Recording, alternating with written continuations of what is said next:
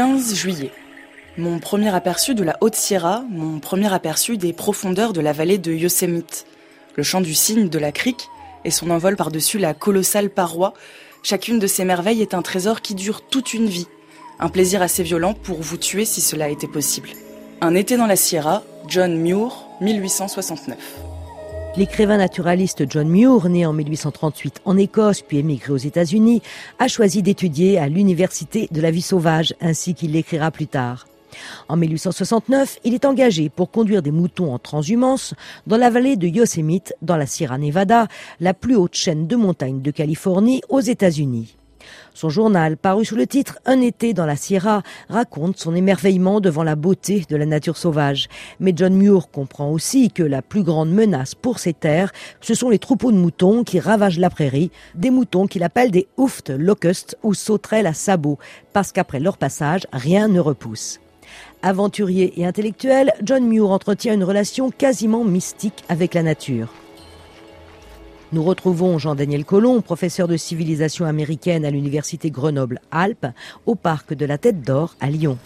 Un arboretum, jardin mexicain. Ah, c'est magnifique.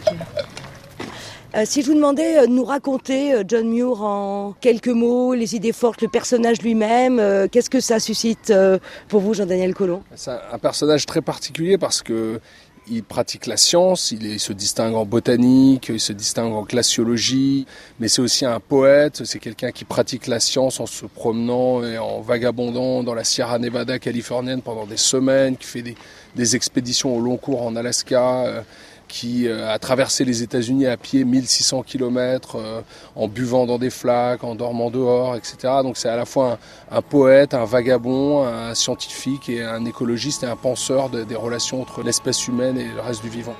Ma foi, je n'ai pas grande sympathie pour l'égoïsme distinctif de l'homme civilisé. Si une guerre des races éclatait entre les bêtes sauvages et Monseigneur l'homme, j'aurais plutôt tendance à prendre parti pour les ours. John Muir, 1500 km à pied à travers l'Amérique, 1913.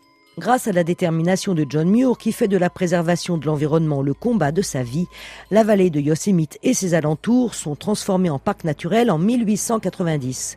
Et en 1892, l'écrivain fonde l'une des premières organisations écologistes américaines, le Sierra Club. Jean-Daniel Colomb. John Muir, même s'il n'utilise pas le mot écologie, qui a été inventé en 1866, même s'il n'utilise pas, est un pionnier de la pensée écologique parce que pour lui, euh, il faut surtout pas avoir une vision fragmentée, euh, parcellaire euh, de la nature. Au contraire, il faut la considérer comme un tout.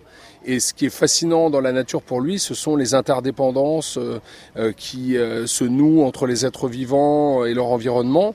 Il a, d'une certaine manière, anticipé de nombreuses tendances dans les euh, courant euh, et dans les mouvements environnementalistes américains au XXe siècle, au XXIe siècle, et il reste d'ailleurs très populaire auprès d'une grande partie d'environnementalistes américains aujourd'hui. À partir de 1900, John Muir et le Sierra Club se battent contre la construction d'un barrage destiné à alimenter San Francisco en électricité dans la vallée de Hetchetchee, dans le parc de Yosemite. Mais le décret de construction sera finalement signé en 1913. John Muir décédera un an plus tard à l'hôpital de Los Angeles.